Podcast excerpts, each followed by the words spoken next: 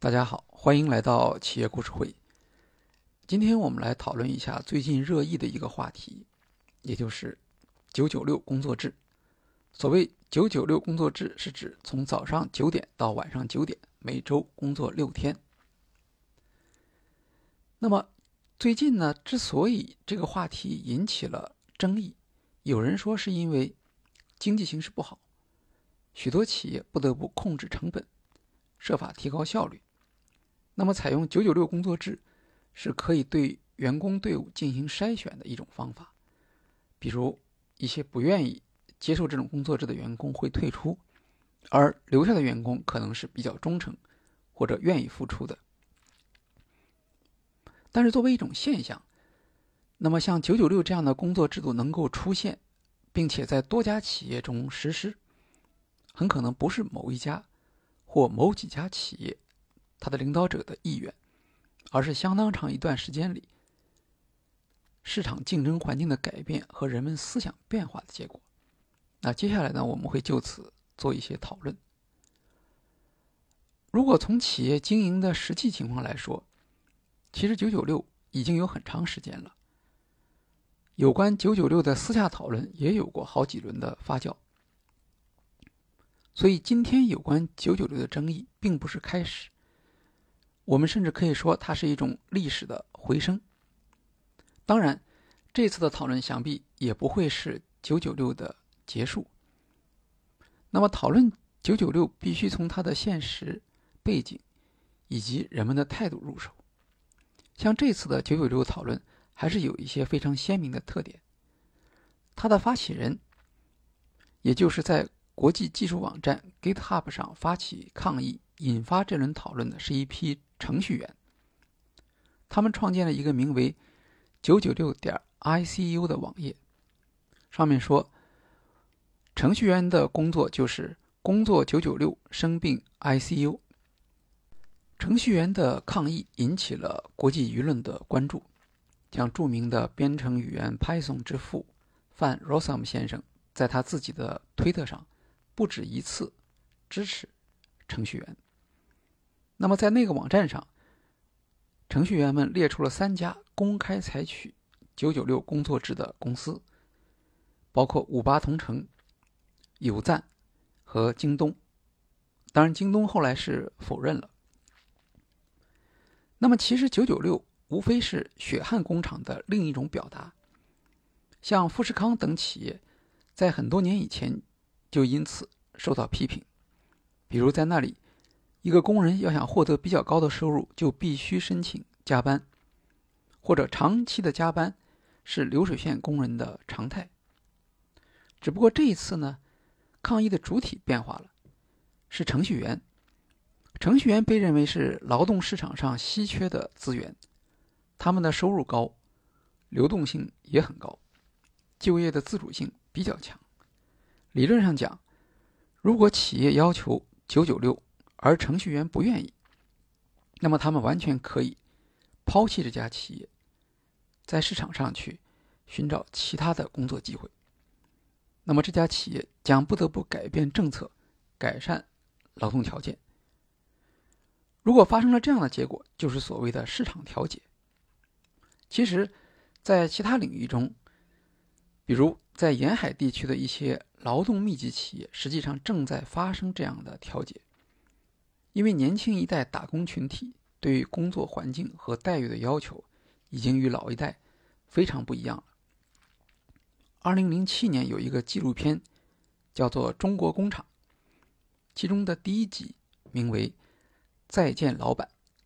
从这个标题中，我们就可以看出，其实它反映的是员工和企业之间的关系的一种变化。比如里面我们会看到，像内衣厂的副总。在人才市场，为了招募员工，遇到各种各样的困难，他们的态度也非常好，而且在管理中对年轻员工的各种各样的迁就和照顾，这其实就是市场力量的结果，对吧？因为现在他不像过去那样好招这种流水线上的员工了。当然了，市场效应是需要时间的，员工不一定等得起，而且呢。好像眼看着越来越多的企业开始发布“九九六”政策，那么程序员们自然感受到了压力。那么，我们换一个角度来，从企业的方面来看这次九九六讨论的特点。嗯，无论是有赞、阿里巴巴、京东，他们的创始人都公开的支持九九六，这和过去是不大一样的。比如像华为，它很早就实行类似九九六的工作制度。非常著名的华为床垫文化和狼性文化一起被视为华为成功的法宝。在入职一年之后，华为员工可以自愿选择签署奋斗者协议，表示自愿放弃带薪休假和加班费，以换取一些股票。虽然私下里对这样的做法有一些批评，但总的来说影响不大。这首先。是因为过去这种情况比较少，如果你不在华为上班，那么也就不受影响。另外呢，当时还有像华为的竞争对手中兴，中兴的企业文化不是那么锐利，收入尽管略有差距，但也是不错的。呃，但是经过这几年的竞争呢，我们看到中兴落伍了，而华为呢，则取得了巨大的成功。因此，华为的经验。也被得到了广泛的传播，甚至被神化。那其中也包括这种“九九六”的精神。所以市场上的确会有越来越多的企业认为这是华为成功的原因之一，所以他们也要实施“九九六”工作制。“九九六”兴起还有一个背景是外企在中国开始退潮。总体来说，国际企业比较重视员工的权益。更加讲究工作生活的平衡，像跨国公司的企业社会责任报告中，不光会提到本公司企业员工的权益保护，甚至还会提到整个供应链上的那些企业的员工的工作条件。那么相反呢，民营企业可能更多的强调员工的发展，对于那些没有发展潜力或者发展速度不够快的员工，则倾向于尽快淘汰。那么最近若干年来，外企在中国的投资增速下降，特别是在校园招聘中的吸引力下降非常明显。这里面有外企经营上的问题，也就是人们常说的“狮子被土狼打败了”，也有整个国家政策导向的原因。然而问题总是双面的，当外企渐渐退出市场领导地位，民企。走向市场竞争的舞台中央时，民企所固有的一些特点就进入了聚光灯之下。其中有一些当然会受到欢迎，而另一些则是有争议的，甚至被看成是一种内在的缺陷。那么无论好坏，我们都只能是接受。当我们欢迎中国企业成为世界巨头时，自然也要接受由此带来的一些。不那么令人喜欢的结果或者特征。最后，本轮九九六讨论的一个特点是卷入争议的企业创始人群体高调讲话。我们在学习创业管理的时候知道，创业者不是风险偏好者，相反，他们是精于计算的风险管理大师。所以说，这些企业创始人的表态。并不是性之所致，而是权衡利弊的结果，是与他们所在企业当前的战略一致的。我们还可以用一个管理学上的核心概念来理解这次的“九九六”讨论，这就是心理契约。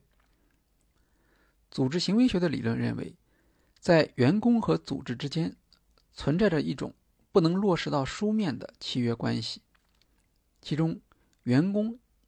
向组织贡献时间和技能，而作为契约的另一方的组织，则向员工提供这样做的诱因，包括外在诱因和内在诱因。那么，外在诱因主要是一些物质方面的东西，而内在诱因呢，那就相当于用用愿景啊、文化啊等等。与书面契约不同，心理契约的特点是不那么稳定。经常可能会发生改变，比如由于失去加薪或升职的机会，或者职场的冲突导致员工失望，那么此时员工会重新看待心理契约。如果认为自己受到损失，员工可能会减少工作中的努力，甚至离职。在企业中啊，心理契约不仅仅是个体员工与组织间的关系，也会受到市场环境的影响。比如，整个社会推崇创业，啊，有一种好像很快就能够获得成功的这样的一个气氛。那么，这个时候，员工的心理契约会注重发展，像是寄希望于企业尽快上市，或者是通过期权、行权获得收入。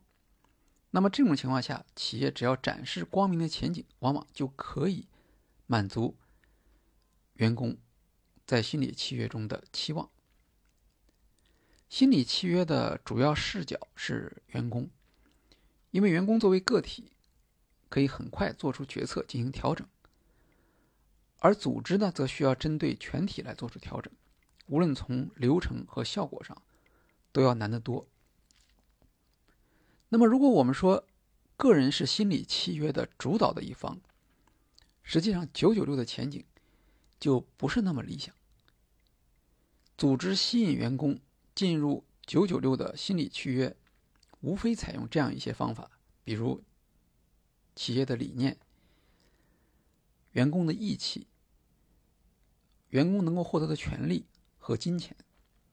像理念和权利，呃，往往只能满足。少数人，毕竟拥有坚定信念的人数量不会很多，而权力呢，则是稀缺资源，不可能分配给很多人，所以对于多数员工吸引力不会很大。义气啊，包括团队的这种精神，它属于易碎品，破坏起来很容易，而重建起来则非常难。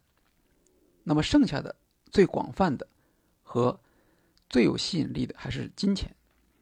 可是金钱呢？它带来的心理满足呢，又具有边际效应递减的特点，也就是这种满足，即使实现了，也会很快失去激励，而下一次呢，必须要用更大的增加才能够实现和上一次相同的满足水平，这往往是不可持续的。反过来说呢，也可以解释为什么许多成功的、已经拥有市场领导地位的企业。特别会强调“九九六”精神，因为他们正站在这样的一个位置上。员工心理契约中激励水平经过一段时间的持续上升之后，达到了某一个高点。此时边际递减效应开始变得明显，激励水平出现了下降的危险。所以，这类企业的领导者有鉴于当前所看到的这种威胁。不得不发出一些信号，来阻止或者减缓这种激励水平下降的过程。